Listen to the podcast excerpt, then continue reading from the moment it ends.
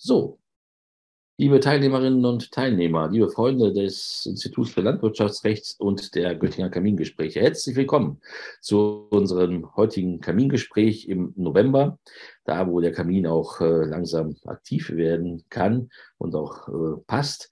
Ähm, ich freue mich, dass Sie wieder dabei sind und ähm, dass Sie sich äh, interessieren für ein Gespräch, das wir heute führen werden mit äh, Herrn Dr. Norbert äh, Röder, ähm, den ich ganz herzlich begrüße zunächst einmal. Hallo.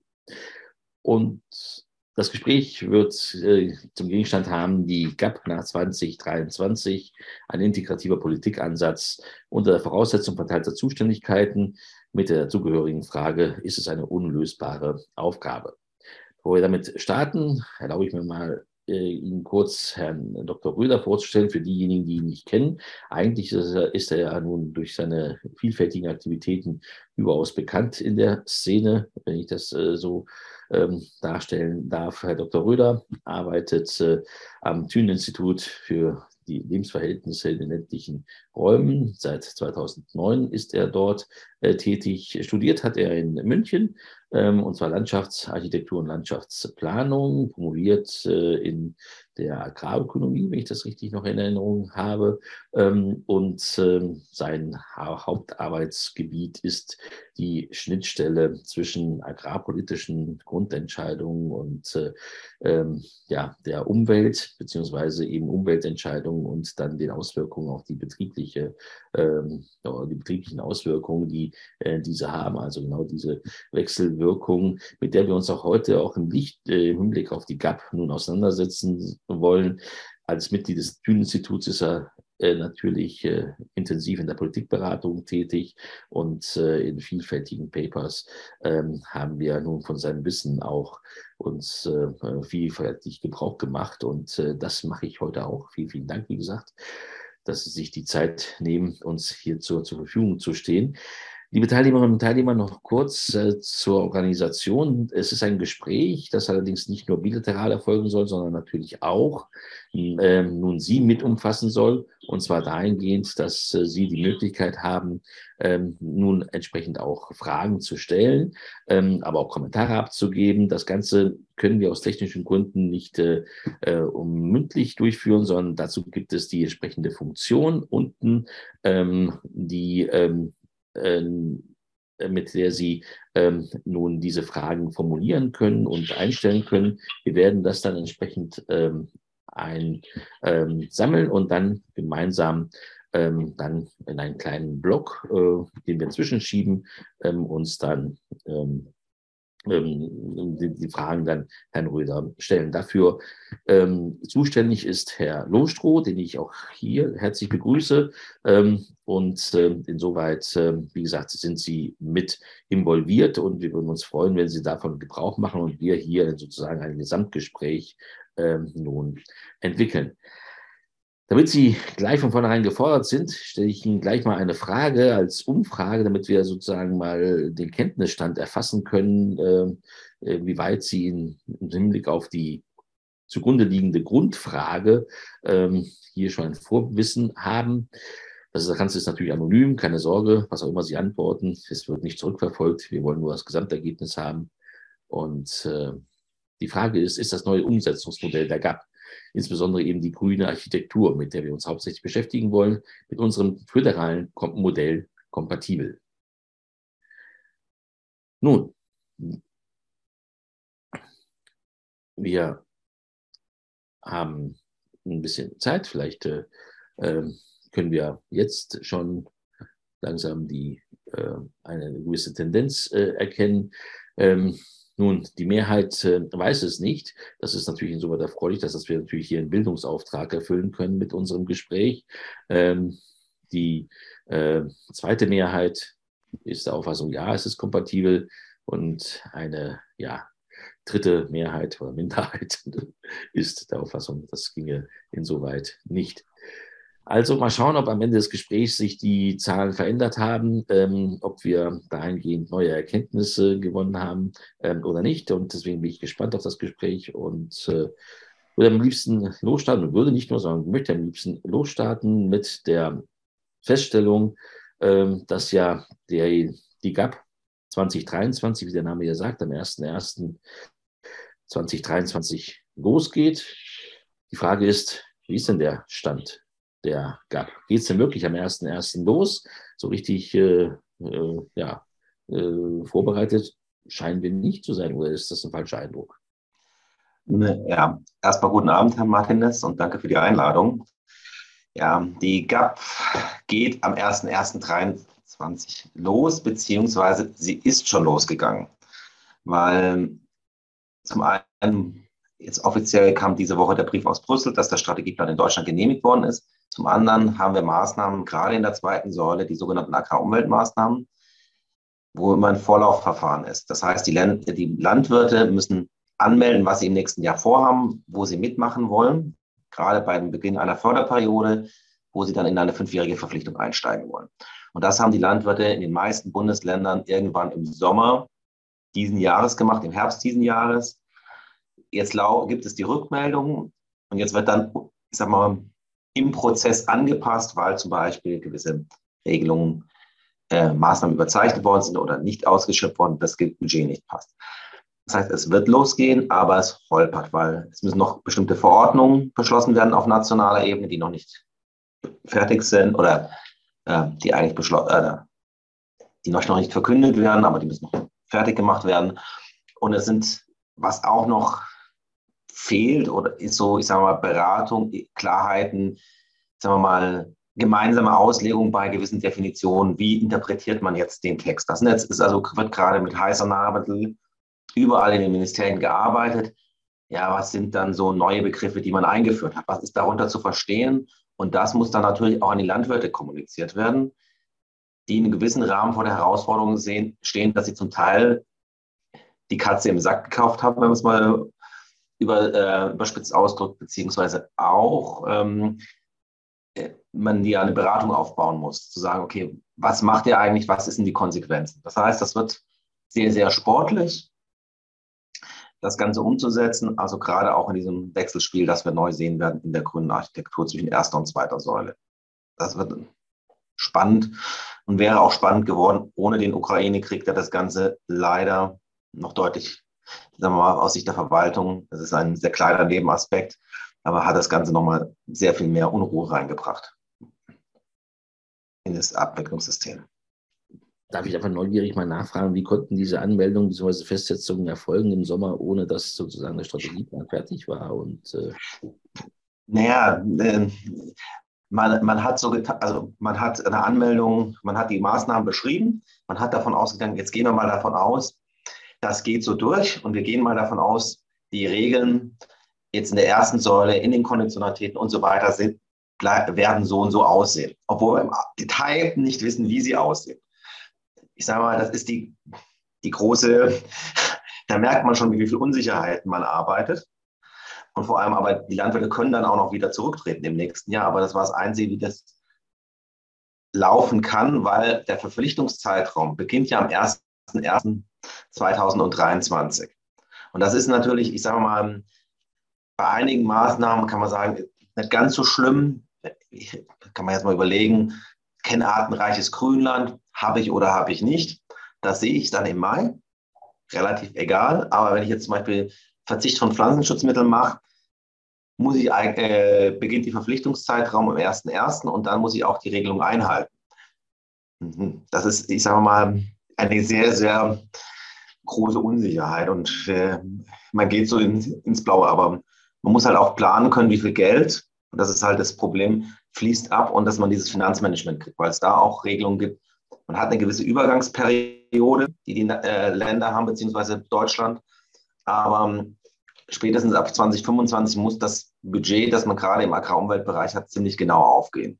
Das heißt, da muss man sehr gut planen, weil sonst Geld nach Brüssel zurückfließt. Und das ist immer so eine Sache, das ist in Kabinetten vom Finanzminister immer meistens sehr ungern gesehen. Und das sind so Her Herausforderungen, die sind. Und es sind halt auch viele Details noch sehr, sehr unklar. Das muss man ehrlicherweise auch sehen. Mhm.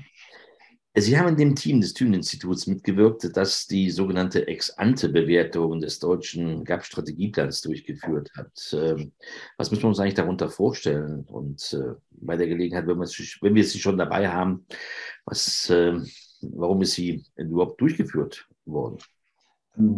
Die, so eine Ex-ante-Evaluierung ist ein Standardinstrument, das aus der ländlichen Entwicklungspolitik kommt wo diese Politiken und die Auswirkungen, was die Länder umsetzen wollen, wie sie das EU-Recht umsetzen wollen, vorher bewerten müssen und auch sagen müssen, okay, was ist die Ausgangslage in, in, in meiner Region?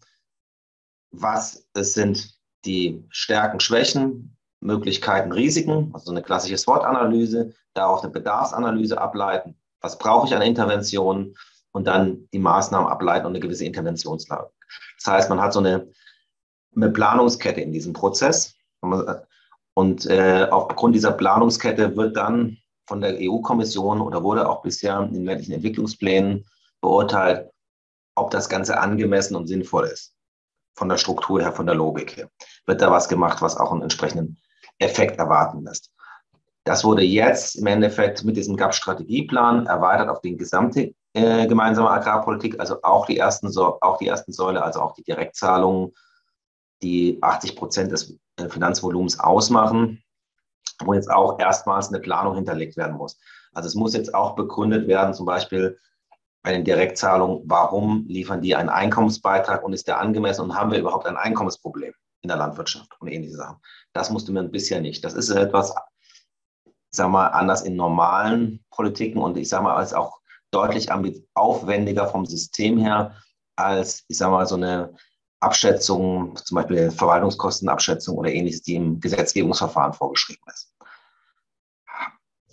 Sagen wir mal, wenn man Zeit und Lust hat und sich mal über die Landwirtschaft und Umwelt und ähnliches und ländliche Räume in, in Deutschland in, äh, informieren will, kann man sich diese tausend Seiten zu Gemüte führen. Da ist sehr kompakt beschrieben, wie sieht es aus, welche Entwicklungen sind da, welche Herausforderungen hat man in diesem ganzen Themenbereich.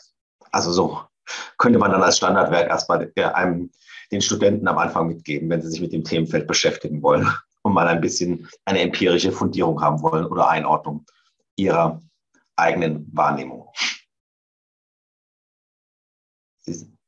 Herr Martin, das ist im Stumm geschaltet. Ähm, vielen Dank. Ähm, ähm, und auch wiederum, weil wir Sie gerade dabei haben und äh, weil Sie es uns gerade so schön eingeführt haben, vielleicht ähm, können Sie uns auch was zu den Ergebnissen sagen, zu denen Sie gekommen sind, natürlich zusammenfassend. Das ist ein relativ äh, umfangreicher Bericht und zwar konkret eben zu den zwei Zielen, zu denen Sie intensiv hier forschen. Das ist Klimaschutz und äh, äh nachhaltige Entwicklung und Bewirtschaftung natürlicher äh, Ressourcen. Ähm, ja, was äh, haben Sie herausgefunden? So, wenn man das vergleicht, also man muss ja immer sagen, was vergleicht man mit der Referenz oder mit der Ausgangssituation, muss man sagen, es ist sehr viel ambitionierter geworden als das, was wir vorher hatten. Es wird einfach mal, wir haben jetzt mal allein von der Budgetwirkung ungefähr zwei, äh, äh haben wir eine Verdopplung des Budgets, das in zielgerichtete Maßnahmen für den Bereich gerade Biodiversitäts- und Umweltschutz geht, von einer Milliarde auf zwei Milliarden pro Jahr.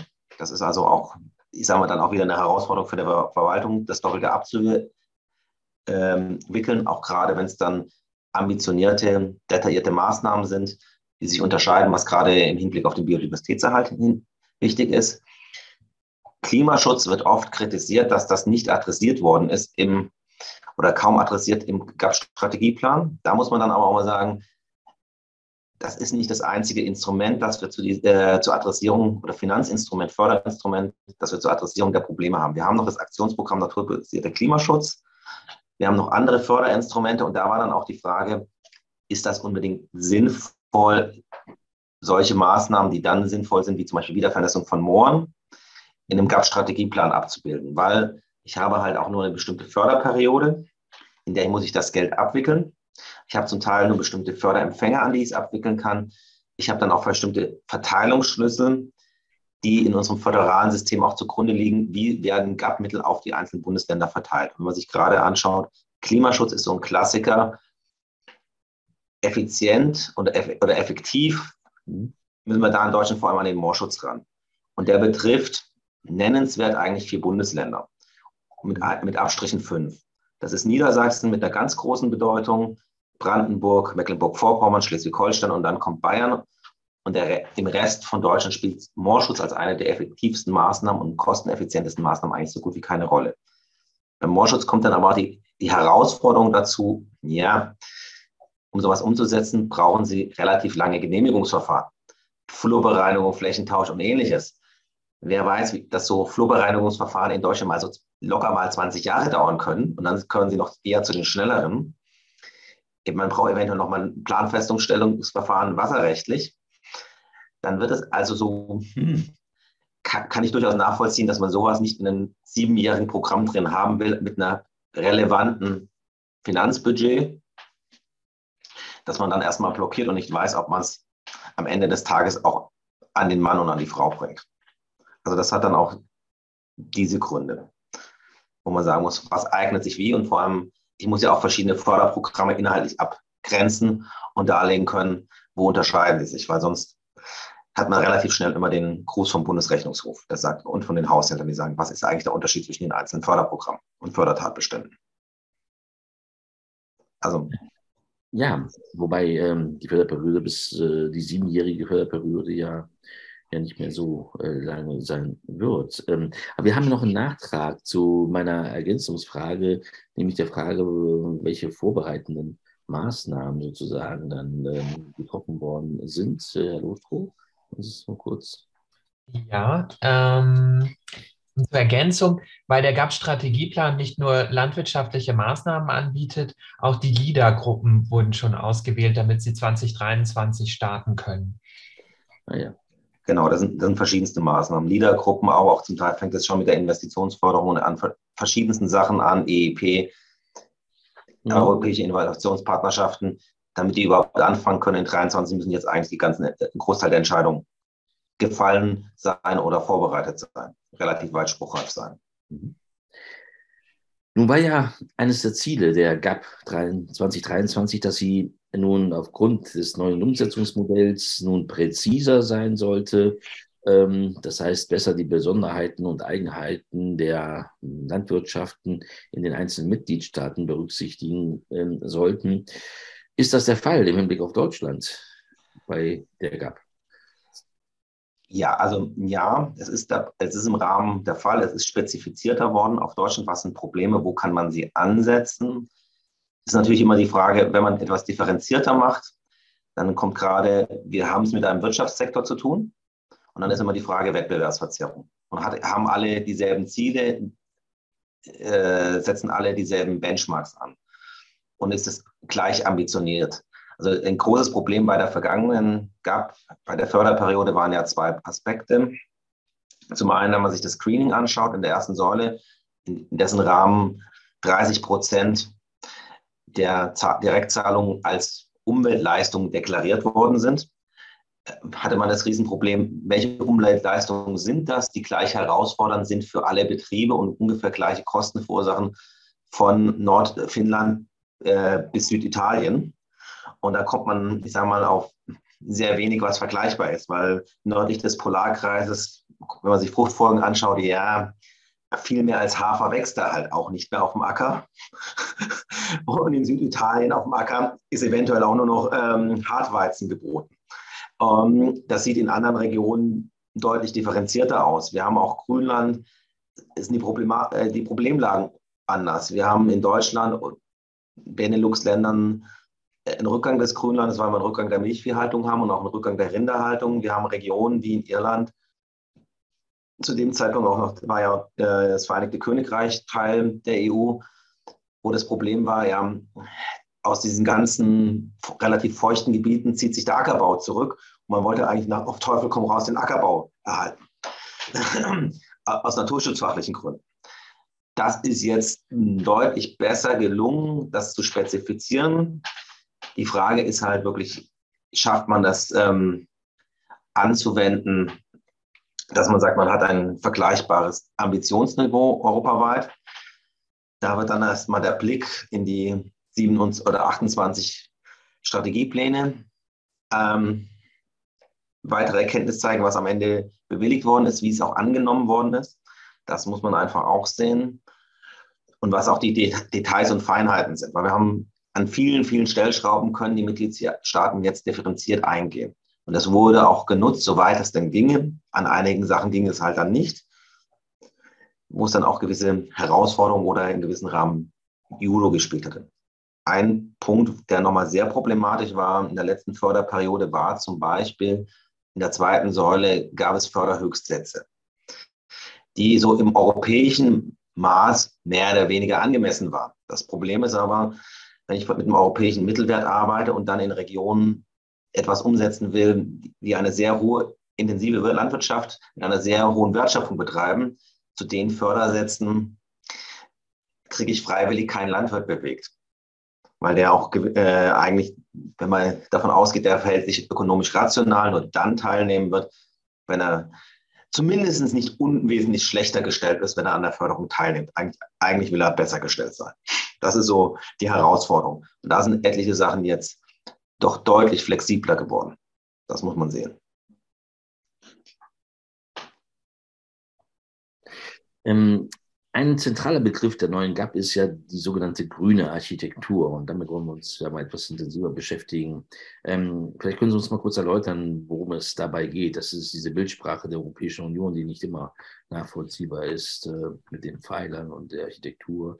Und äh, wenn wir schon bei diesem Bild bleiben, ist denn dieses Gebäude, das durch diese Architektur geschaffen wird, eigentlich zweckmäßig äh, für die deutschen Nutzerinnen und Nutzer? Also Landwirte und Landwirte, Verwaltung nennen, etc. Ja, danke, Herr Martin. Ich habe dazu mal was vorbereitet und werde da mal meinen Bildschirm teilen. Ich hoffe, das sollte jetzt funktionieren. Äh, könnte ich ein kurzes Feedback haben, ob Sie die Präsentation ja, ja. Okay, gut. Ähm, die grüne Architektur bezieht sich vor allem auf flächenbezogene Fördermaßnahmen im Bereich Landwirtschaft. Und man muss sich vorstellen, worauf baut diese Architektur auf diese baut erstmal auf dem Ordnungsrecht aus, weil wir sagen, wir haben ein Doppelförderungsverbot, das, was ordnungsrechtlich vorgegeben ist, darf erstmal durch Fördermaßnahmen nicht ausgeglichen werden, im Normalfall. Es gibt ein paar Ausnahmen. Wir haben jetzt da in Deutschland schon die erste Besonderheit, gerade wenn man sich das Ordnungsrecht, das Umweltordnungsrecht anschaut, haben wir da auch eine sehr starke Länderkomponente. Wir haben einfach Unterschiede zwischen den Bundesländern. Das heißt, wir bauen aus nicht auf einer Ebene, sondern eher auf einem ja, sehr unebenen Terrain. Auf diesem so, jetzt sollte es weitergehen. Auf diesem Ordnungsrecht, wenn man sich die GAP anschaut, bauen Definitionen auf, weil die GAP erstmal definiert, was ist eigentlich, für was zahlen wir eigentlich und was ist damit in, im Körbchen, was ist außerhalb im Körbchen. Da sind dann so Sachen drin, wie was ist Grünland oder was ist Ackerland und ähnliches. Und da kommt dann der nächste Schritt rein in Deutschland. Wir haben solche Definitionen oft nicht im Ordnungsrecht drin oder nur zum Teil in den Ländern. Und dann borgen wir uns. Äh, de facto borgt sich das Ordnungsrecht die, die Definition aus dem Förderrecht. Da habe ich dann immer als Jurist mal gewisse Bauchschmerzen, weil ich dann denke, Moment, fängt hier nicht irgendwann mal an, äh, der, der, äh, der, Hund, der Schwanz mit dem Hund zu wackeln, weil ich eigentlich sagen würde, so Definitionen sollten eigentlich am Verbindlichen geklärt werden und sollte nicht auf einmal die Frage stellen, ähm, ob ich jetzt äh, Bußgeld kriege im Straßenverkehr, weil die Förderung für Elektroautos jetzt irgendwie einen anderen Grenzwert hat an der PS-Zahl oder was einem sonst so einfällt am Hubraum. Darauf baut dann die sogenannte erweiterte Konditionalität auf. Das sind Bedingungen, die alle Landwirte oder alle Landwirte einzuhalten haben und Flächenbewirtschafter, die flächenbezogene Zahlung oder Direktzahlung aus der gemeinsamen Agrarpolitik erhalten. Die erweiterte Konditionalität ist jetzt nur bedingt was Neues. Das kannte man vorher unter dem Stichwort Cross-Compliance, also sag mal, das Ordnungsrecht der EU im Umweltbereich plus ein paar freiwillige äh, zusätzliche Maßnahmen. Dann kommt das Screening dazu, was wir bis jetzt hatten, also Bereitstellung von ökologischen Vorrangflächen, hieß es früher, der Dauergrünlanderhalt oder auch die Kulturartendiversität. Ein paar neue Aspekte sind reingekommen. Dann haben wir wie bisher flächenbezogene Maßnahmen der zweiten Säule mit fünfjährigen Verträgen. Agrarumweltmaßnahmen, Ökolandbau ist da zum Beispiel so Klassiker. Wir haben die Ökoregelung in der ersten Säule. Das kann inhaltlich so ziemlich dasselbe sein, was in dem bekannten Topf der zweiten Säule ist, nur mit zwei oder mit ein paar wesentlichen Unterschieden. A, an den Ökoregelungen können nur Landwirte, echte Landwirte teilnehmen. An den flächenbezogenen Maßnahmen der zweiten Säule ist die Zahl der oder das Spektrum der Landbewirtschafter deutlich breiter. Das zweite, bei den Maßnahmen der zweiten Säule habe ich mindestens fünfjährige Verträge im Regelfall. Ökoregelungen sind ein Jahr. Damit weiß auch die Verwaltung meistens erst im Mai, Mitte Mai des Antragsjahres, was der Landwirt eigentlich macht. Und ich habe in den Maßnahmen der zweiten Säule ein Bewilligungsverfahren. Das heißt, ich stelle einen Antrag, dann wird entschieden, erfülle ich die Kriterien. Wenn das Geld überzeichnet ist, verändert, äh, habe ich dann Auswahlkriterien, kann dann noch ein bisschen eindampfen oder vergrößern. Bei den Ökoregelungen, wenn ich beantragt habe, habe ich einen Rechtsanspruch. Dann muss gezahlt werden. Ähm, das sind so die wesentlichen Unterschiede. Daneben haben wir natürlich weitere Förderinstrumente der zweiten Säule, wo wir, die auch eine Umweltwirkung haben, wie Beratung, wie Investitionsförderung, wie Zusammenarbeit und ähnliches und Planung, Unterstützung. Und wir haben daneben noch zwei weitere Elemente. In Deutschland nochmal würde ich sie in die grüne Architektur eigentlich mit reinnehmen, die gekoppelten Zahlungen für Schafe und Mutterkühe, weil die ganz klar begründet worden sind mit dem Umweltinteresse, da die extensive Weidehaltung zu stärken und die Basiszahlung. Also die, äh, die Basiszahlung für Nachhaltigkeit. Und zwar aus dem ganz einfachen Grunde, weil die im Endeffekt der einzige Anreiz für die Betriebe ist, die Bedingungen einzuhalten, die in der erweiterten Konditionalität drinstehen, die über das nationale Ordnungsrecht drin, drin sind. Das heißt, je weiter ich die Basiszahlung absenke, desto höher ist der Anreiz auch für Betriebe aus dem System der GAP auszusteigen und ich kriege den Umweltnutzen, den ich in der erweiterten Konditionalität hätte, zumindest für diese Betriebe nicht. Das heißt, es ist so ein ziemlich ähm, die, äh, heftiges Wechselspiel. Wenn die grüne, äh, wenn die EU-Kommission von grüner Architektur redet, dann redet sie eigentlich nur über diese drei Elemente, erweiterte Konditionalität, Ökoregelung, flächenbezogene Maßnahmen. Das mhm. greift aber meines Erachtens viel, viel zu kurz, weil wir halt diese verschiedenartigsten Wechselwirkungen haben an den unterschiedlichsten Bereichen. Also ich sage mal, gerade bei den, ähm, äh, bei den Definitionen haben wir jetzt in Deutschland gesehen, wir haben die förderfähigen Flächen erweitert, dass jetzt Agroforstsysteme drin sind, aber auch die Grünlanddefinition. Mhm. Ich sage mal, salopp gesagt wurde hier, ich sage aus meiner Perspektive Rechtsjudo betrieben, weil die EU hat vorgegeben, ja, es muss äh, wie bisher nach fünf Jahren wenn Grönland fünf Jahre nicht umgebrochen oder Flächen nicht fünf Jahre nicht umgebrochen werden, sind sie Dauergrönland. Da war in Deutschland alle der Meinung, diese Regelung ist ziemlich nicht zieladäquat. Also von der Verwaltung über die Landwirtschaftsverbände, über die Umweltverbände. Da waren, und, und äh, waren sich alle einig. Und jetzt hat man eine Regelung über zwei, und eine Definition über zwei Seiten im Gesetzestext und Verordnungstext drin, die eigentlich darauf rausläuft, nein, wir haben keine Fünfjahresregelung mehr, die rolliert, sondern wir definieren Grönland eigentlich über einen Stichtag, und zwar den 01.01.2021 de facto. Alles, was danach ähm, Dauergrönland entsteht, hat zwar die, diesen Marker Dauergrönland, kann aber jederzeit wieder in Ackerland ohne Probleme umgewandelt werden und so ein paar andere Regelungen. Die Herausforderung, die ich jetzt aber sehe, ist so frei nach dem Motto mit dem geborgten Regelung. Was heißt das jetzt eigentlich für die Umsetzung vom Ordnungsrecht? Wir haben ja Grönlanderhalt auch im Naturschutzrecht oder im Wasserschutzrecht. Wie wird das von den Richtern ausgelegt, wenn es zu in den Verwaltungsgerichten, wenn es zu Entscheidungen kommt? Ähm, gilt dann der Grundsatz, die fünf Jahre, oder gilt dann, ich sage mal, die, die zwei, zweieinhalb Seiten, die dann kommen mit allen Ausnahmeregelungen, die dann das Ganze eigentlich konterkarieren? Also vom, das ja. finde ich so sehr spannende Aspekte jetzt einfach mal bei der neuen Umsetzung. Äh, in der Tat, in der Tat. Ähm, nun, das ähm, wird äh, sicherlich ein Spannungsverhältnis auslösen. Ähm, aber wenn wir uns das natürlich anschauen, dann sehen wir natürlich die weiterhin sehr stark äh, finanzlastig oder finanzwirksamen Instrumente, die der grünen Architektur zugrunde liegen. Das ist ja auch sinngemäß und sachgerecht auch. Aber gleichwohl stellt man sich natürlich die Frage, gerade vor dem Hintergrund dessen, dass der Agrarkommissar jetzt äh, letzte Woche festgestellt hat, der GAP-Haushalt ist zu klein, um die künftigen Krisen zu begegnen. Ähm, ob das nicht auch für die ja, äh, dieser grünen Architektur vor, äh, ähm, gilt. Äh, ist da eigentlich genug Geld vorhanden für diese Ziele, die damit verbunden sind? Naja, die, äh, die, die Frage ist, was ist der Betrachtungsmaßstab und auf welche Instrumente setzt man? Also man kann ja immer sagen, beziehungsweise wer hat die Eigentumsrechte und wer hat die Verfügungsrechte? Es gibt natürlich immer die Variante, ähm, ich mache es fürs Budget relativ preiswert und setze auf das Ordnungsrecht. Ob ich das vollzogen kriege und ob das angemessen ist, ist die andere Frage. Aber ist natürlich immer eine Option. Ich kann auch sagen, okay, die Verfügungsrechte sind weitestgehend bei den Landwirten und ich muss Veränderungen oder bei den Landnutzern und ich muss Veränderungen bezahlen. Wenn ich von dem zweiten ausgehe, muss man sagen, nee. Wir haben sechs Milliarden, wenn man erste und zweite Säule zusammennimmt, pro Jahr für Deutschland.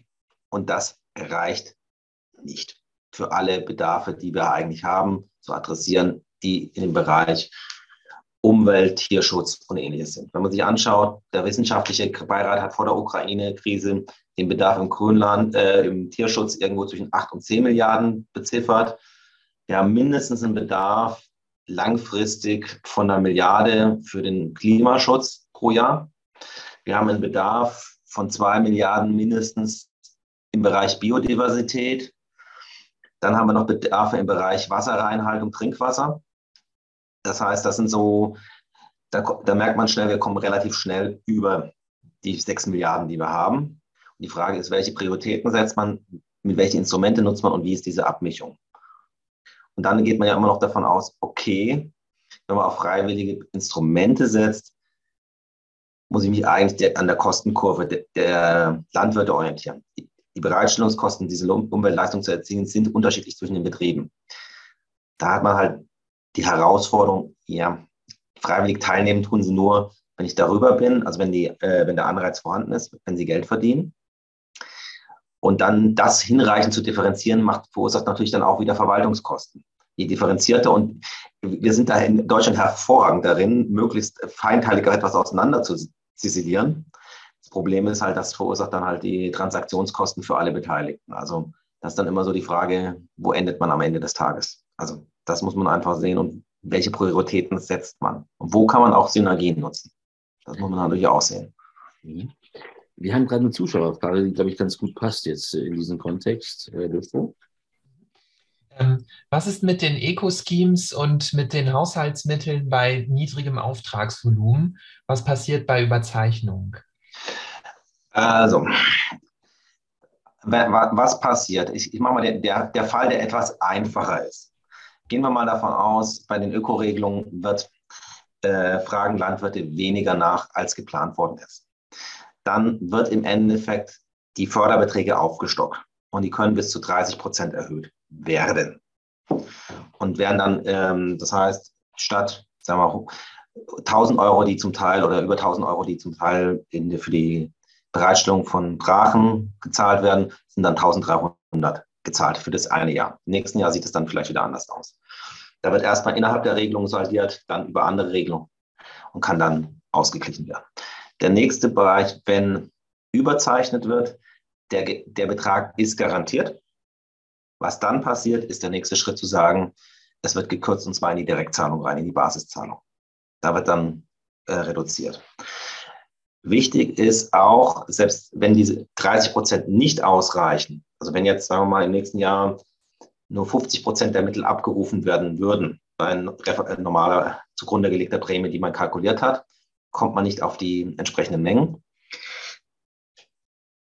Würde erstmal Geld in die Basiszahlung fließen, aber diese Budgetanteile, auf die, äh, die sich Deutschland verpflichtet hat, von 23 Prozent, die müssen dann angepasst werden. Und die müssen über die Periode erreicht werden. Das heißt, wenn man am Anfang zu wenig ausgibt oder ein Jahr zu wenig ausgibt, muss man in den Folgejahren mehr ausgeben. Das heißt, es ist dann so ein Spiel der kommunizierenden Röhren. Und diese Pläne werden auch jedes Jahr angepasst. Man muss sehen, oder haben die Möglichkeit, dass jedes Jahr im Endeffekt etwas an die, diesen Ökoregelungen, an den Auf, äh, Auflagen, an der Ausgestaltung am Portfolio geändert wird.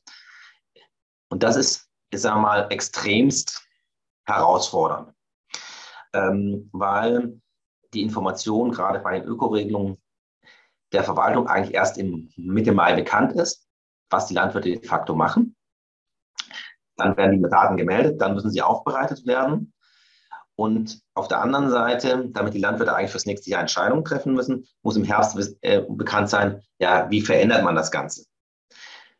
Das ist dann im Ackerbau etwas komplizierter, im Grün, äh, früher, weil Fruchtfolgen geplant werden. Da ist es eigentlich im Herbst schon zu spät, weil die Fruchtfolgeplanung eigentlich im Hochsommer läuft. Im Grünland, Dauerkulturen hat man vielleicht ein paar mehr Chancen, was man machen kann. Aber am 15. September müssen die veränderten Strategiepläne in Brüssel eingereicht werden. So. Um das zu machen, muss dann in Deutschland ein Verordnungsverfahren oft durchlaufen werden, eventuell sogar ein Gesetzgebungsverfahren. Jetzt kann man sich mal vorstellen, hm, so, ich habe de facto drei Monate in der Sommerpause für ein Verordnungsverfahren oder ein Gesetzgebungsverfahren. Das wird spannend. Das Dumme ist halt, sonst hat man sofort wieder ein bzw. zwei Jahre Verzug, äh, bevor Änderungen überhaupt wirksam werden. Das ist also eine verwaltungstechnische Herausforderung. Das ist auch für die Landwirte eine Herausforderung, sich daran anzupassen und sich da Erfahrungen zu sammeln. Gerade weil man hat zwar zwei Lernjahre, wo ein bisschen höhere Flexibilitäten da sind, mit 23, 24, aber ich gehe jetzt persönlich davon aus, dass zumindest 23 definitiv noch von der Ukraine äh, vom Ukraine-Krieg und den nachfolgenden Verwerfungen auf den Märkten dominiert sein wird. Das heißt, das wird erstmal, man kann nur bedingt was lernen, was in 23 passiert ist und auch daneben, auch die Landwirte, alle müssen erstmal mit dem neuen System klarkommen. Das ist immer, das ist eine ganz klare Erfahrung, die man immer hatte, eine neue Förderperiode. Das erste Jahr ist erstmal Erfahrung sammeln. Und jetzt hat man Jahre zum Erfahrung sammeln und dann ist eigentlich schon rum. Und darauf soll man dann exakt planen. Also das ist so eine äh, ziemliche Herausforderung, vor der Deutschland steht. Vielen Dank. Ähm, äh, nochmal den Hinweis an die Teilnehmerinnen und Teilnehmer. Sie können unten über den Knopf Frage und Antworten die entsprechenden Fragen formulieren und uns dann ähm, schicken. Aus juristischer Sicht interessiert uns natürlich vor allem der Vollzug äh, und die Vollzugsprobleme. Und wenn wir uns die, wenn wir uns die Grundstruktur anschauen, dann sehen wir, die zwei Säulen bleiben ähm, bestehen. Ähm, aber es ist ja wohl nur ein Strategieplan äh, pro Land vorgesehen. Ähm, ähm, und insoweit stellt sich die Frage, gerade im Hinblick auf die Verteilung, Kompetenzverteilung, ähm, wird der Strategieplan des Bundes, der jetzt nun gerade, wie Sie ja gesagt haben, genehmigt worden ist, jetzt noch durch Strategiepläne der Länder ersetzt? Oder wie muss man sich das jetzt vorstellen? Es wird auf Ebene der Strategie bei der Länder keine Strategiepläne geben. Es gibt natürlich Papiere auf Seiten der Länder, was wird, äh, wie sie ihre Interventionen planen. Und die sind in den Bundesstrategieplan eingeflossen.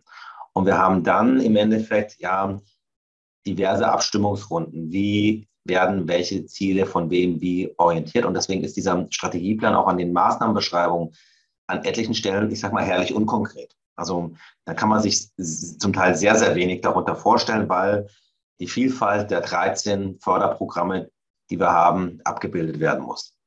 Und in so einem Punkt, und der muss auch irgendwie handhabbar sein, weil es ist im Endeffekt jede Intervention mit jedem Einheitsbetrag, also mit jedem Förderbetrag zu hinterlegen. Wir haben in Deutschland, äh, wenn ich richtig informiert bin, irgendwas um die Größenordnung 1400 verschiedene Interventionen. Das heißt 1400 Fördergegenstände, die über fünf bis sieben Jahre geplant werden sollen. Wie viel Hektar sind vorgesehen, wie viel Geld soll passieren und ähnliches. Das ist ein, sagen wir mal, ein gigantischer Planungsoverkill. Und ähm, da hat man natürlich versucht, das etwas auch einzudampfen und nutzt dann halt, sagen wir mal, für die Abstimmung auch die Bund-Länder-Koordinierungsgremien in dem Bereich. Die Herausforderung ist natürlich dann, was passiert, wenn gewisse Ziele nicht erreicht werden, wenn, wenn gewisse Probleme auftreten. Also sagen wir mal, das wird noch zum Teil spannend, auch gerade wenn es dann heißt, gewisse Instrumente, ich sage mal, in der jetzt Wiederherstellung der Naturrichtlinie steht drin, die GAP soll einen Beitrag leisten. Das steht bei, bei der GAP bei vielen Zielen immer drin, welchen Beitrag soll sie leisten, in welchem Umfang soll sie leisten. Die Länder haben sich jetzt geeinigt, wer wie viel Beitrag leisten soll, was passiert, wenn jemand das Ziel nicht erreicht. Gerade bei Maß, wenn ein Land gesagt hat, okay, hier machen, das haben wir vor, das sollte funktionieren. Ich sage mal gerade ein flächenstarkes Land, wo es dann auch für die Bundeszahlungen relevant wird und für Bundeszahlen, wenn es dann aus irgendwelchen Gründen nicht klappt. Also sagen wir mal ganz äh, plattes Beispiel, jetzt mal aus, wirklich aus der Luft gegriffen. Wir haben Bereich Tierschutz, Tierwohl. Ziel war, wir fördern Tierwohlmaßnahmen in der Schweinehaltung. Niedersachsen hat sich das auf die Fahnen geschrieben. mit dem Großteil des Schweinebestandes, soll man sagen, alles soweit in Ordnung. Und am Ende des Tages stellt sich hinaus, den Strukturwandel, den wir im Augenblick in der Schweinehaltung haben, der geht so weiter. Und wir haben aus diversen Gründen 2025 so gut wie keine Schweinehalter mehr in Niedersachsen. Hm, dann kann ich auch niemanden mehr fördern. Das können ja, das ist jetzt vielleicht ein bisschen arg konstruiert, aber sowas kann natürlich in so einer Konstruktion relativ schnell passieren. Und dann ist die Frage, was heißt das und wie viel ist dann Begründungsaufwand nötig und so weiter und so weiter. Das, das Spiel kennt keiner. Das heißt, das ist so ein bisschen, wir wissen jetzt langsam, wir, wir, wir spielen irgendwie mit dem Ball und elf Leuten und 90 Minuten, aber was die genauen Regeln sind und wie man damit umgehen muss, ist unklar. Auch gerade, weil das Managementinstrument umgestellt werden soll. Also ist, ist viel ja diese, dieser Schlagwort von Ergebnisorientierung. Und da so die Frage, was ist es und nicht mehr nur ähm, Compliance-Orientierung.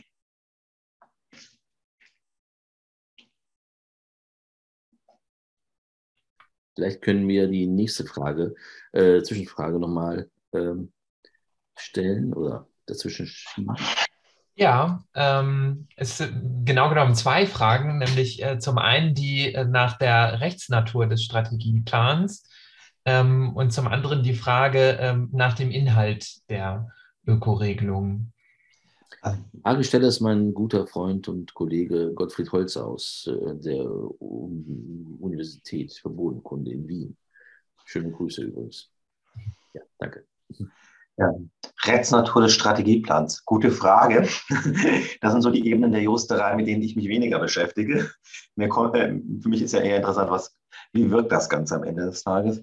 Was ist es? Es ist eigentlich ein Planungsdokument der, der Exekutive, abgestimmt ist, das dann genehmigt wird. In Deutschland basiert das Ganze und liegt zugrunde Verordnungen und Gesetze und auch in diesem Genehmigungsprozess müssen dann Verordnungen und Gesetze angepasst werden. Das haben wir jetzt gesehen zum Beispiel ähm, bei der, im Rahmen des Notifizierungsverfahrens. Und das ist dann so die Frage, also kann ich mir durchaus vorstellen, dass es juristisch spannend ist, auf welcher Grundlage wird, wird dann eigentlich ein Gesetzgeber gezwungen, Verordnungen, Gesetze anzupassen und in welchem Zeitraum. Also gerade auch, ich hatte vorher mal den Zeitraum dargestellt, wann, wie viel Zeit zur Anpassung ist. Das heißt, wir haben im Endeffekt de facto, ich nenne es mal in Anführungszeichen Notverfahren, beschle extrem beschleunigte Verfahren in der Gesetzgebung, die ohne eine saubere Diskussion laufen müssen zwischen den Verfassungsorganen. Und das ist natürlich schon ja, da stellen sich natürlich mir, mir als Leim einfach so ein paar Fragen in, in der Diskussion. Was äh, funktioniert das überhaupt und kann das überhaupt funktionieren? Und die Implikationen. Aber und zu den Inhalt der Ökoregelungen? Genau, Ökoregelungen Deutschland, das ist ja in jedem Land anders. Da hat jeder Mitgliedstaat anders entschieden und hat auch anders strukturiert. Das muss man ganz klar sehen. Ähm, als Ökonom würde ich sagen, ein wunderbares natürliches Experiment. Wir sehen jetzt mal verschiedenste Umsetzungen. Österreich war Anführungszeichen jetzt mal wenn die, ein bisschen langweilig. Wir haben äh, sehr stark Agrarumweltmaßnahmen und Ökoregelungen verzahnt und haben einfach zwei, drei normale Agrarumweltmaßnahmen de facto als Ökoregelung gelabelt. Deutschland hat sieben Maßnahmen ausgewählt. Das ist einmal Bereitstellung nicht produktiver Flächen im Ackerland und Grünland mit der Möglichkeit, hier auch nochmal gerade im Ackerland und Sonderkulturen einen Top-up zu bekommen, wenn man Blühflächen, bestimmte Blühmischungen anlegt. Das ist eine Kulturartendiversifizierung, die deutlich über das Ambition oder die Vorschriften hinausgeht. Das sind die, An oder die Pflege und Beibehaltung von Agroforstsystemen. Das ist die Grünlandextensivierung. Das ist kennartenreiches Grünland. Das ist der äh, Verzicht von Pflanzenschutzmitteln entweder äh, in, im Futterbau oder in Sommerkulturen und im Obstbau. Der Obstbau, der Obstbau müsste auch dabei sein. Und die Förderung in Natura 2000 Gebieten flächendeckend äh, für die. Und das ist so ein, man sieht, also auch Fördertechnik ist so ein sehr starker Schwerpunkt und eine starke Fokussierung in Deutschland auf den Aspekt Biodiversität und auch eine Fokussierung auf den Bereich Grünlandschutz. Also wenn man sich die Budgetabschätzung anschaut, muss man sagen, wir haben zwar nur ein Drittel Grünlandfläche an der landwirtschaftlichen Nutzfläche in Deutschland, aber ungefähr 50 Prozent der Zahlungen sollen eigentlich ins extensive Grünland gehen. So mal vielleicht dazu. Ja, vielen Dank. Lassen Sie uns bei, bei der Koordinationsfrage äh, bleiben. Äh, da hatten wir ja bislang ja schon diese wunderbare Struktur, die Säulenstruktur, wo die föderal insoweit aufgegliedert war oder aufgegriffen worden war, dass der Bund eben für die erste Säule zuständig war, die Länder für die zweite Säule zuständig grob äh, gesprochen. Und als Scharnier diente insbesondere eben die GAG, also die Gemeinschaftsaufgabe Verbesserung der Agrarstruktur. Und äh, ändert sich jetzt nun eigentlich was, was die Verantwortlichkeiten des Bundes angeht? Also, ja, also die Ökoregelungen sind, äh, sind Bundesverantwortlichkeit und werden dann halt auch im, aber auch im Bundesratsverfahren beschlossen. Was man wissen muss, die Ökoregelungen haben prinzipiell den Vorrang vor den AOKMs. Das heißt, sie müssen zuerst und dann ist die Frage, wie spielen diese Instrumente zusammen? Weil kann eine Agrarumweltmaßnahme kann dazu dienen, eine Ökoregelung zu qualifizieren.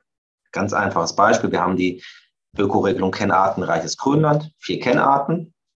Und es gibt einige Länder, die haben dann sechs oder acht Kennarten oder sogar noch mehr. Die kann dann zum Teil auf derselben Fläche einfach oben drauf gesetzt werden. Gibt es einfach noch mal ein bisschen Geld oben drauf. Es gibt andere Varianten, wo man sagt, und das hat auch gute Gründe. Man setzt dieselbe Maßnahme nebendran. Das heißt, man sagt aus Landesperspektive, du kannst entweder die Bundesmaßnahme mit vier Kennarten machen oder die Landesmaßnahme mit sechs, acht Kennarten. Weil das Problem ist, wir haben schon über die Förderperiode geredet. Offiziell ist Ende der Förderperiode 2027. Das heißt, wir haben de facto fünf Jahre. Nur bis 20, einschließlich 2027 ist die Gelder für die Ökoregelung garantiert. Bis dahin weiß man, was es, dass es sie gibt. Die Ackerumweltmaßnahmen gilt die N plus 3 Regelung. Das heißt, da kann Geld de facto dann noch bis 2030 ausgegeben werden. Das heißt, auch für, für Ackerumweltmaßnahmen, die dieses Jahr beginnen, die eine fünfjährige Verpflichtung haben, ist die Herausforderung, sondern die 24 beginnen, die gehen schon über, müssen über die Förderperiode hinausgehen, die müssen in die nächste Förderperiode gehen. Jetzt weiß ich aber aus Sicht des Landes nicht, gibt es da Ökoregelung? Wie sehen die aus? Mit welchem Betrag? Was muss ich überhaupt in mein Budget einstellen?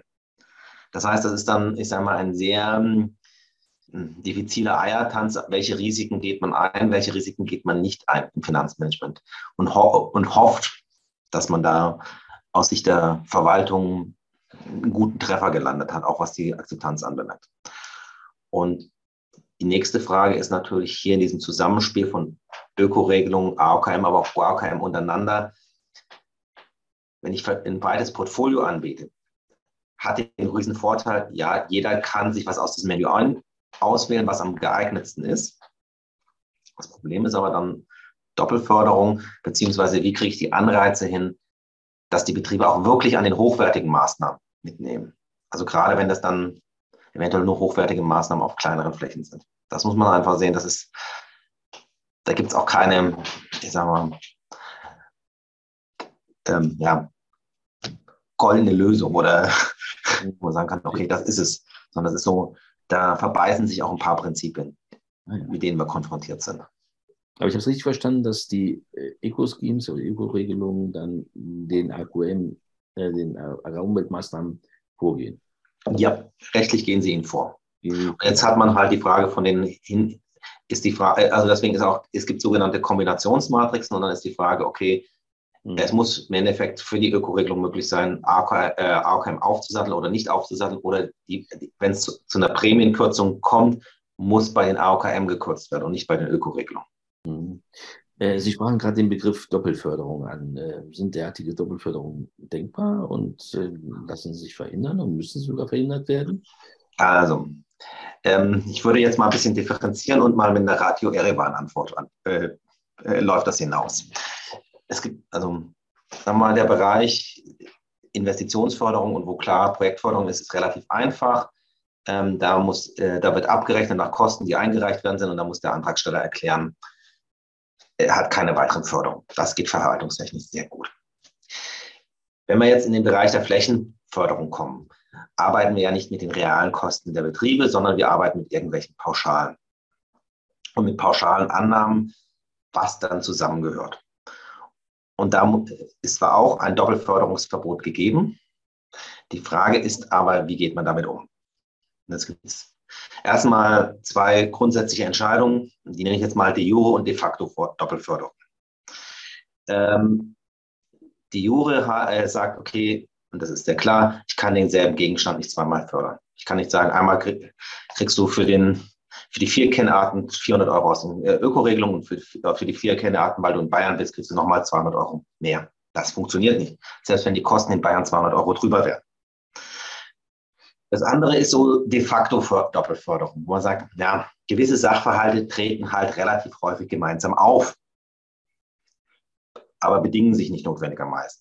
Das ist durchaus möglich. Und dann kann man sagen, okay, wie weit will man das adressieren? Und die Frage ist ja auch, welchen Grenzanbieter. Wir haben ja dieses Förderungsverbot und es gilt ja für einen Referenzbetrieb. Es sagt aber niemand, wer der Referenzbetrieb ist. Das heißt, es ist so, und damit hat man natürlich Spielräume. Wenn man sagen kann, okay, ich kann jetzt sagen, ähm, der Referenzbetrieb ist mein relativ ähm, ökonomisch schlecht stehender Betrieb irgendwo im Mittelgebirge und der darf nicht am Ende des Tages mehr verdienen als vorher, wenn er das durchführt, eine Maßnahme. Oder ich kann natürlich auch politisch sagen, es ist politisch wichtig, dass ich jetzt aus einem Betrieb, nennen wir es mal in der Köln-Aachener Bucht, der intensiven Obstbau oder Gemüsebau betreibt, unter Glas eventuell, der soll jetzt auf diesem Standort extensive Grünlandwirtschaft betreiben. Und das soll er auch noch freiwillig machen. Das heißt, das alles, was er da im Obstbau und Gemüsebau pro Hektar verliert, gleich ihm aus. Da kann ich natürlich astronomische Beträge rechtfertigen. Das ist äh, insoweit erstmal rechtlich okay. Das Problem ist, irgendwann ist natürlich die Frage, das Budget ist zu Ende. Und das sind dann politische Entscheidungen. Eine politische Abwägungsmacht, ist das wirklich effizient? Und hier kann man natürlich gewisse Kombinationen wählen und die sind auch zum Teil sinnvoll, weil man nämlich sonst das, den Effekt hat, ich sage mal, der Klassiker war, wir haben Maßnahmen, die sind relativ breit aufgestellt. Jetzt hier mal den Ökolandbau oder auch die Grünlandextensivierung. Da haben wir jetzt dann bei Förderbeträgen zum Beispiel von, jetzt mal gegriffen, 200 Euro pro Hektar. Wenn es dann um Artenschutzmaßnahmen ging, weil wieder die Referenz der normale Intensivbetrieb war, waren es vielleicht nochmal 50 Euro mehr, aber auch nicht auf der gesamten Grünlandfläche, sondern vielleicht noch auf ein paar Hektar, auf 10 Prozent, 20 Prozent. Da ist am Ende des Tages für den Betrieb nicht wirklich viel rumgesprungen, wenn er das zusätzlich gemacht hat, weil er nur die 50 Euro mehr bekommen hat und hat ein deutlich höheres Sanktionsrisiko, weil er zusätzliche Maßnahmen umsetzt und ähm, hat weitere Auflagen. Wobei der Umweltwirkung ist es halt oft so, dass gerade in Richtung Biodiversität die Anfangsextensivierung Richtung Biodiversität relativ wenig bringt und man dann erst in den, das ist so eine ansteigende Kurve, wenn man im extensiven Bereich ist, da bringt dann in Anführungszeichen fast jedes, ähm, jedes weitere Prozent extrem viel. Und da passiert halt die Nutzenfunktion, die man auf der einen Seite hat, passt nicht zur Kostenfunktion dazu. Und das ist halt so eine Abwägungsfrage, die man treffen muss. Wie mischt man das gemeinsam ab? Wie gesagt, wenn man sich darauf einlässt, dass man sagt, okay, es geht ich schließe nur de jure aus, de facto lasse ich zu, weil es meinen politischen Zielen geht, ist es durchaus machbar. Und dann ist halt die Frage, wie stark arbeitet man auch, ich sage mal, mit Pauschalen. Pauschalen haben ja den Effekt, irgendjemand ist unterm Strich, irgendjemand ist überm Strich. Und man kann auch vereinfachen. Also es gibt jetzt einfach mal so ein Beispiel, ist die Kombination nicht produktiver Elemente im Öko- und Ökolandbau in Deutschland und in Österreich. Österreich hat sich entschieden, wir machen eine Pauschale. Wir ziehen erstmal die Verpflichtungen im Klötz 8 ab, die Bereitstellung, die alle nicht produktiven Elemente, die alle Betriebe erfüllen müssen und gehen dann davon aus, ein bisschen nicht produktive Elemente tut auch der Ökobetrieb bereitstellen, äh, im Schnitt über eine besondere Förderung und sagen, das gehen wir einfach auf. Wir ziehen einfach dann auf 5% der Feldfläche oder 6, ziehen das einfach pauschal von der Ökoförderung ab. Da gehen wir davon aus und reduzieren die Ökoprämie. Und dann kann alles wunderbar kombiniert werden. In Deutschland hat man sich dafür entschieden, nein, wir gehen den anderen Weg. Äh, wir fördern mit dem vollen berechneten Satz die Ökofläche, aber dafür gibt es keine Ökoförderung, äh, zum Beispiel für nicht produktive Elemente.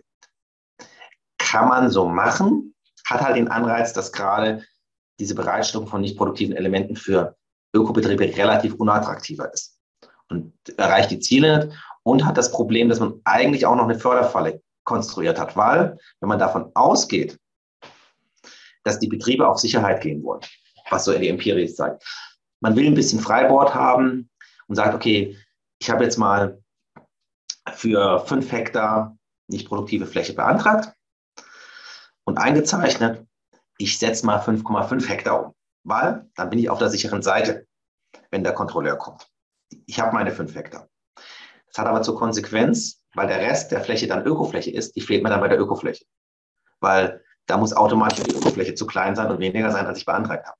Das heißt, das sind dann so, Konstrukt so, so Punkte, wo man sagt, ja, ist dann einzelfallgerecht, verursacht viel Arbeit und in 99 Prozent der Fälle geht es um 3,50 Euro. Also. Vielen Dank. Ähm, ja, das sind natürlich äh, Fragen, die sich äh, dann stellen werden. Ich hätte noch zwei Punkte, die ich gerne besprechen will, aber ich, ich sehe, wir haben da noch Fragen. Vielleicht äh, können wir ähm, ähm, ja, vielleicht wir die erstmal stellen. Ähm, mhm. ähm, und zwar äh, zum einen die danach mit welchen neuen Rechtsakten bis zum Ende des Jahres zur Umsetzung des genehmigten Strategieplans noch zu rechnen ist. Also meines Wissens, was für die Betriebe relevant ist, ist noch auf jeden Fall die GAP-Konditionalitätenverordnung, die noch jetzt auch die nächste Woche veröffentlicht wird. Die, die muss jetzt auf jeden Fall nochmal rauskommen. Der Rest sind so ein paar Rechtsakte-Anpassungen, die vor allem in den Verwaltungsbereich gehen, die noch beschlossen werden müssen, wo auch auf EU-Ebene noch einige Sachen jetzt beschlossen werden, beziehungsweise die schätzungsweise auch erst nächstes Jahr beschlossen werden. Mhm. Also da fehlt auch auf EU-Ebene zum Teil, auf Ebene der Durchführungsrechtsakte der Rechtsrahmen. Okay, danke. Ähm, und als zweites kann man als Ökobetrieb die ÖR zum PSM-Verzicht mitnehmen oder fällt das auch unter die Doppelförderung? Das, die kann man mitnehmen, weil da ist, äh, ist ein Abzugsbetrag drin vorgesehen in der, in der, äh, in der Ökoregelung, also in der Öko, Ökolandbauförderung. Aber sag mal, ich, ich, ich formuliere es mal so, im, im Normalfall rechnet sich nicht. Mhm. Also, äh, beziehungsweise es geht in Null auf Null auf. Also man kann es auch bleiben lassen. Mhm. Okay, ich habe äh, zwei Fragen und äh, insoweit äh, bitte ich um kürzere Antworten, obwohl die Antworten immer wieder äh, sehr ergiebig sind. Äh, ähm, und zwar zum einen, ähm, die Koordination ist ja jetzt auch institutionell eingeführt worden durch die Schaffung dieses Begleitausschusses. Ähm, oder naja, zum GAP-Strategieplan. Ähm, gibt es den jetzt nur auf Bundesebene oder, gibt's, oder ist der auch auf Landesebene tätig oder gibt es unterschiedliche Koordinierungsausschüsse? Also, formal gibt es den nur auf, Landes-, auf Bundesebene. Das wird aber Länderebene, äh, auf Länderebene Gremien geben, weil gerade wenn es um Auswahlkriterien und ähnliches geht, die in, für Fördermaßnahmen, die weiterhin auf Landesebene mit den Sozialpartnern besprochen werden. Mhm. Und das ist aber so dadurch, dass es nicht mehr formal vorgesehen ist, gibt es halt einfach mal höhere Flexibilität auf Landesebene. Die Herausforderung ist halt ein bisschen, dass wir, wie, wie die Begleitausschüsse eingebunden worden sind in den GAP-Prozess, bis jetzt auch wir 13 verschiedene Verwaltungstraditionen haben. Dann ist die Frage, was haben wir am Ende des Tages auf Bundesebene, was kommt da raus? Was mich besonders äh, reizt, ist die Tatsache, dass es ja künftig nur eine neue ja, Ergebnisorientierung äh, geben wird, die auf eine Ergebniskontrolle hinausläuft. Und äh, ja, das ist natürlich im Lichte eben der bisherigen Praxis der Kontrollen ja was ganz Neues. Und die Frage ist, wie muss, was muss ich mir darunter vorstellen und ist die deutsche Landwirtschaftsverwaltung darauf vorbereitet? Ja, also sagen wir mal, die, die, die Antwort vorneweg, ja, sie ist darauf vorbereitet, weil Ergebnisorientierung, ich sage mal mal, Orwellscher Neusprech ist. Weil was heißt Ergebnisorientierung? Ergebnisorientierung heißt, dass die Verwaltung es erreicht, die Fördersummen und Förderflächen oder Förderumfänge zu erreichen, die sie geplant hat. Ob da irgendeine Wirkung mit verbunden ist, ist erstmal vollkommen egal. Das hat halt eine gewisse auch Implikationen, weil bei der Ergebnisorientierung geht es dann halt um zum Beispiel die Fläche der Fördermaßnahmen mit Beitrag zum Klimaschutz. Das kann, oder Bodenschutz. Es geht nicht um das Ziel. Naja, das ist, das ist aber das Ergebnis. Das, mhm. äh, das ist der Ergebnisindikator. Wie viele Flächen oder der Flächenanteil der landwirtschaftlichen Flächen mit diesen Maßnahmen? Da zählt dann der Hektar äh, Zwischenfruchtanbau genauso rein, bei dem Ziel Klimaschutz wie der Hektar Moorrenaturium, obwohl die Wirkungen ganz andere sind. Also ich sage es mal, ja, kann man machen, ähm, was das, äh, inwieweit das der Steuerung hilft, sei mal dahingestellt. Also ist ein formaler Akt. Okay. Na gut, dann habe ich mir jetzt zu viel vorgestellt und äh, mich zu früh gefreut. Ich dachte, es gäbe jetzt eine ganz neue Verwaltungspraxis, auch im Hinblick zum Beispiel dann auf, äh, ja, ähm, auf äh, Anlastungsfragen, die sich dann stellen könnten. Ähm, noch ein, ein letzter Punkt. Sie haben in einem Beitrag dafür äh, geworben oder ähm, darauf hingewiesen, dass Umweltmaßnahmen, die sich einfach abwickeln lassen, ähm, über die Eco-Schemes implementiert werden. Und insoweit würden für die Länder, für die zweite Säule nur solche Maßnahmen verbleiben, deren Erreichung mit einem hohen Verwaltungsaufwand verbunden ähm, ist. Ähm, ist das immer noch Ihre Auffassung? Ist das, äh, bewahrheitet sich das? Oder könnte sich das bewahrheiten? Also es bewahrheitet sich schon sehr stark. Es sind deutlich die ambitionierteren Maßnahmen sind in der zweiten Säule. Da ist das Verfahren einfach auch sinnvoller, weil ich ein Auswahlverfahren habe, ein Bewilligungsverfahren. Ich kann auswählen, wo ich was mache. Das ist dann halt wichtig. Und ich habe auch die Zeit, Zeitlichkeit. Ich kann auch entsprechend nochmal räumlich differenzieren mit den Beträgen. Und das ist natürlich aber auch wieder die Herausforderung, dass ähm, die Verwaltung zwar zum Teil für den Bereich genauso viel Geld oder abwickeln und abfließen lassen müssen, aber ähm, jedes einzelne Verfahren deutlich aufwendiger ist und dass eigentlich der, der, der Personalaufwand in den Verwaltungen eigentlich steuer, steigt, allein in der zweiten Säule. Zusätzlich müssen die Landesverwaltungen ja trotzdem immer noch zusätzlich die erste Säule mit abwickeln. Das ist ja auch, das läuft ja auch über die, deren Tisch. Und die müssen die Koordination abwickeln und sie müssen die Koordination zwischen den Bundesländern abwickeln. Weil wir immer mehr Betriebe haben, die natürlich in mehreren Bundesländern wirtschaften. Oder zumindest in zwei. Und das wird alles herausfordernder. Und die Betriebe werden tendenziell auch an mehr Maßnahmen teilnehmen. Mhm. Das heißt, das macht das alles nicht einfacher am Ende des Tages. Wir dürfen also ähm, gespannt sein. Ja, Herr Dr. Röder, eines der Kriterien unseres äh, Gesprächs ist, dass es äh, zeitlich beschränkt ist, und zwar auf den 20 Uhr Gong. Und der müsste jetzt theoretisch äh, im Hintergrund erklingen, sodass wir zum Ende kommen müssen. Aber wir würden, glaube ich, zum Ende jetzt nochmal die Zuschauerfrage nochmal stellen und die Zuschauer bitten, ob sie äh, sich bitte nochmal daran beteiligen wollen. Ähm, und äh, wir da vielleicht eine mögliche Veränderung ähm, erkennen ähm, können. Ich nutze schon mal die Gelegenheit, Ihnen ganz, ganz herzlich äh, zu danken für dieses Gespräch, für all dieses Wissen, das Sie uns äh, vermittelt haben. Es ist immer wieder ein Genuss, äh, Ihnen zuzuhören und äh, möchte ein bisschen mitschreiben, um all dieses Wissen sozusagen auch zu äh, behalten, das Sie einem ähm, geben. Äh, und insoweit äh, haben Sie ja hier äh, meine Erwartungen mehr als erfüllt, äh, im besten Sinne des Wortes. Wenn wir uns die, ja, die Umfrage anschauen, dann sehen wir, dass wir genau das erreicht haben, was wir als Universität, als Akademie erreichen wollen. Wir haben nicht ein Bildungsziel erreicht. Der Anteil des, ich weiß es nicht, hat sich merklich, ganz erheblich reduziert, ist jetzt nur noch an dritter Stelle und nicht mehr an erster Stelle wie vorher. Und insoweit haben sie auch eine gewisse ja, Überzeugung, ähm, hinbekommen, dass es eine Kompatibilität äh, gibt zwischen diesem Umsetzungsmodell und unserem föderalen System. Ja, alles andere wäre ja auch tragisch, ehrlich gesagt, wenn wir das jetzt nicht irgendwie hinbekämen in der nächsten Zeit. Herr Dr. Röder, nochmals vielen, vielen herzlichen Dank für das Gespräch, für ähm, äh, die äh, Beantwortung der Fragen, den Teilnehmerinnen und Teilnehmern auch vielen herzlichen Dank für die Diskussion. Und äh, jetzt schon mal ein kleiner Hinweis auf das nächste Gespräch, das wir im ja, Ende Januar bzw. Anfang Februar hier am 1. Februar ähm, äh, führen werden, und zwar zur Frage Pflanzenschutzmittel, wohin geht die Reise? Ein Aspekt, der uns natürlich umtreibt im Lichte eben nationaler, aber auch vor allen Dingen unionsrechtlicher ähm, Vorgaben. Nochmals vielen Dank an alle, insbesondere wie gesagt an Herrn Dr. Röder und wünsche Ihnen einen schönen Abend. Genießen Sie die Vorweihnachtszeit, kommen Sie gut ins neue Jahr und äh, bleiben Sie vor allen Dingen gesund und uns hoffentlich gewogen. Bis dann. Tschüss.